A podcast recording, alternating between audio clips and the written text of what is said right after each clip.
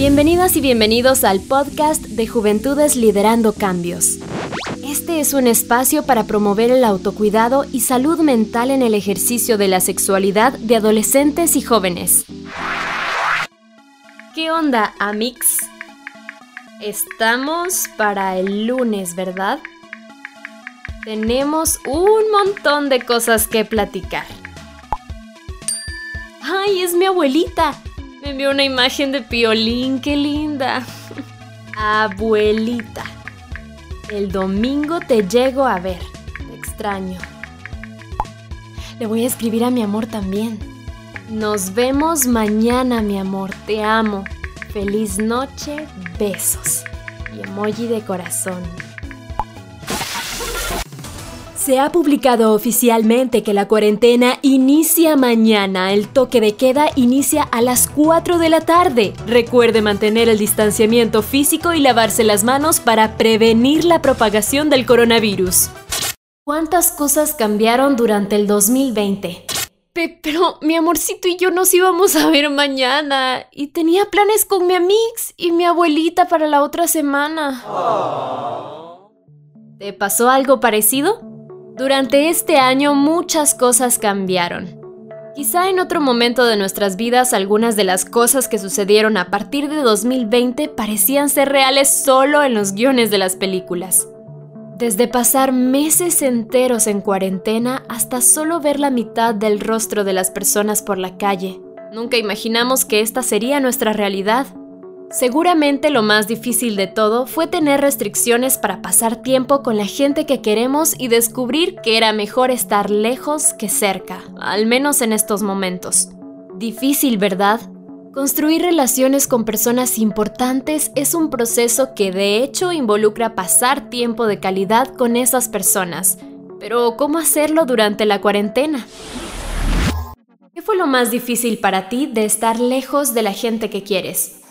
Bueno, eh, hola, mi nombre es Jonathan Gales Mejía, soy de Santander de Quilichao, Cauca y pertenezco a la fundación Tengo Ganas, es una fundación juvenil. Eh, pues realmente para mí lo más difícil de estar lejos de la gente o de mis seres queridos durante toda la pandemia fue como justamente esa compañía y ese cariño que la gente eh, me expresaba, me compartía, porque yo soy alguien de siempre estar acompañado, soy alguien que le gusta estar rodeado de gente que lo quiere, de gente buena, de gente agradable, o sea, siempre me siento cómodo con eso, siempre me siento feliz. Y el hecho de que pues ocurriera todo lo de la pandemia y la cuarentena y, el alejarme de, de ciertas personas que en realidad significaban y aún significan mucho para mí, pues fue difícil porque me hizo falta durante muchos días ese cariño y esa compañía. Y pues varios sucesos que tenía planeado con ellos, así como viajes, salidas, entre otras, eso fue lo más difícil, pero en realidad pues poco a poco hemos ido evolucionando en la pandemia y pues gracias a todo lo que ha sucedido, pues a todo lo que hemos resuelto, ya me he podido volver a ver con todas esas personas. Es eso prácticamente.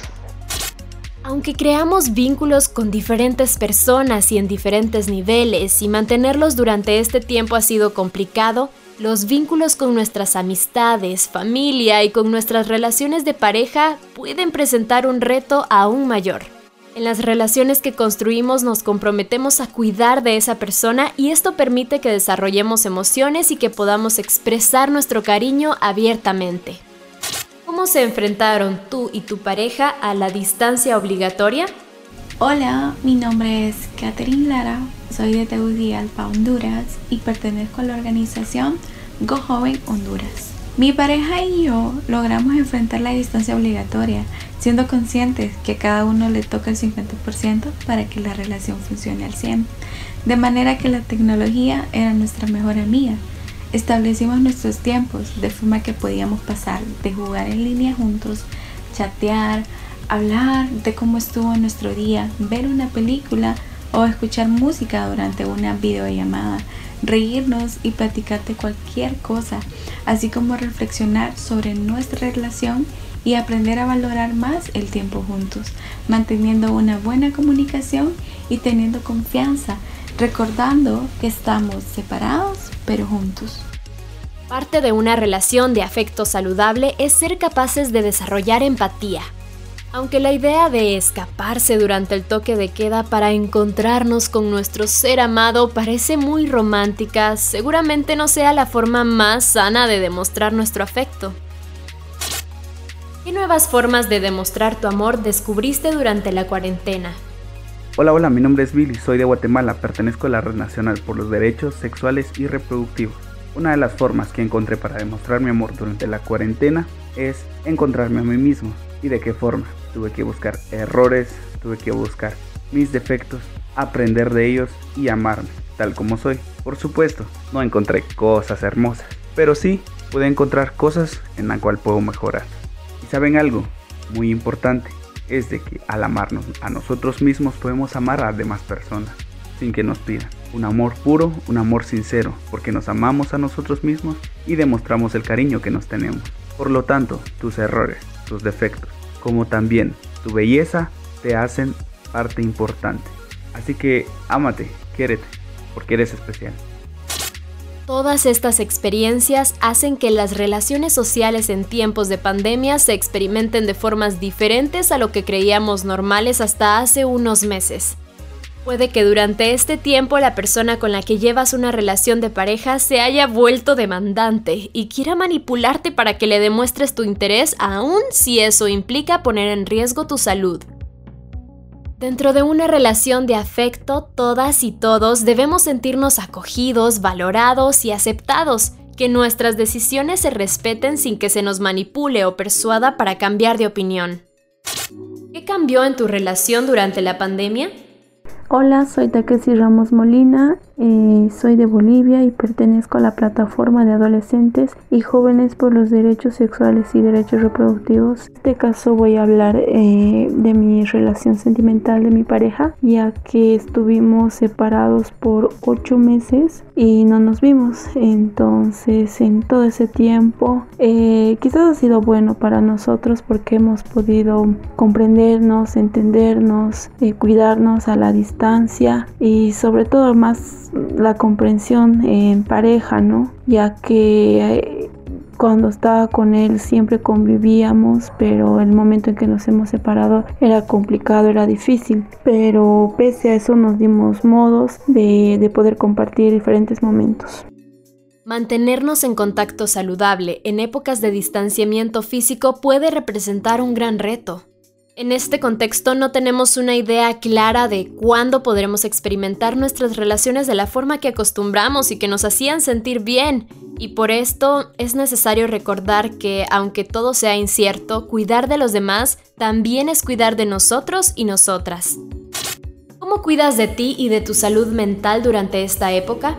Mi nombre es Jason Daniel Cruz, soy de Matagalpa y pertenezco a Red con Metas. Bueno, mira, en estos tiempos tenemos que ser muy cuidadosos con nuestra salud mental porque sabemos que hay muchas personas que juegan con ello. Las noticias falsas que circulan en las redes sociales es una de ellas. Entonces, que, están diciendo el número de afectados, de que vuelve otra vez la pandemia. Entonces tenemos que hacer caso omiso a todo eso, simplemente cumplir con las normas de seguridad, las, las normas de higiene que se han puesto para que nosotros no nos vayamos a enfermar. Otra cosa también, salir con mascarilla, salir con tu alcohol a las calles. Así ya no vas a estar con aquella, aquel pensamiento que vas a estar diciendo, ah, cuando llegue a la casa voy a enfermar a mi abuela, a mi abuelo o algún familiar de los que viven ahí conmigo. Entonces, eso es una de las recomendaciones, pues. También este, bueno, a estar con aquella mentalidad de que vas a decir, ay, me enfermé o voy a enfermar a los demás de la casa. Entonces, no, no es así. Simplemente tenemos que cuidar de nosotros para que nuestra salud mental no se vea afectada en estos tiempos. Ninguna relación afectiva saludable puede costarte la salud. Es importante recordar que somos seres individuales y que también debemos tener en cuenta nuestras necesidades. Aunque amemos mucho a alguien, si su comportamiento en la relación ha cambiado y nos hace sentir culpables por estar lejos, si nos reprocha todo el tiempo que no tenemos suficiente interés en él o ella, si empezamos a notar faltas de respeto, es necesario que nos demos cuenta de que nadie que te ame pone en riesgo tu salud. Lo mismo con tus amistades y familiares. ¿Cómo hacer que la relación funcione? Hola, mi nombre es Griselda López, soy del Salvador, pertenezco a Red de Juventudes Coincidir. Eh, desde mi punto de vista, eh, para que una relación de amistad funcione, debe estar basada en la confianza, la honestidad, la empatía, el respeto, la complicidad y la confidencialidad, eh, que permita poder darse acompañamiento mutuo, teniendo la capacidad de discernir, respetando la, la opinión del otro o de la otra y que esto pueda eh, poner puntos en común entre ambas personas. Escuchar y animar a las personas que amamos es importante. Aún después de un año, acostumbrarnos a esta nueva forma de interactuar sigue siendo un reto. La comunicación siempre es importante, así puedes saber exactamente cómo se sienten tú y tu pareja. Y en esto el uso de la tecnología puede ser una herramienta valiosa que les permita interactuar. Mantener las medidas de prevención son parte del autocuidado y otra muestra valiosa de amor.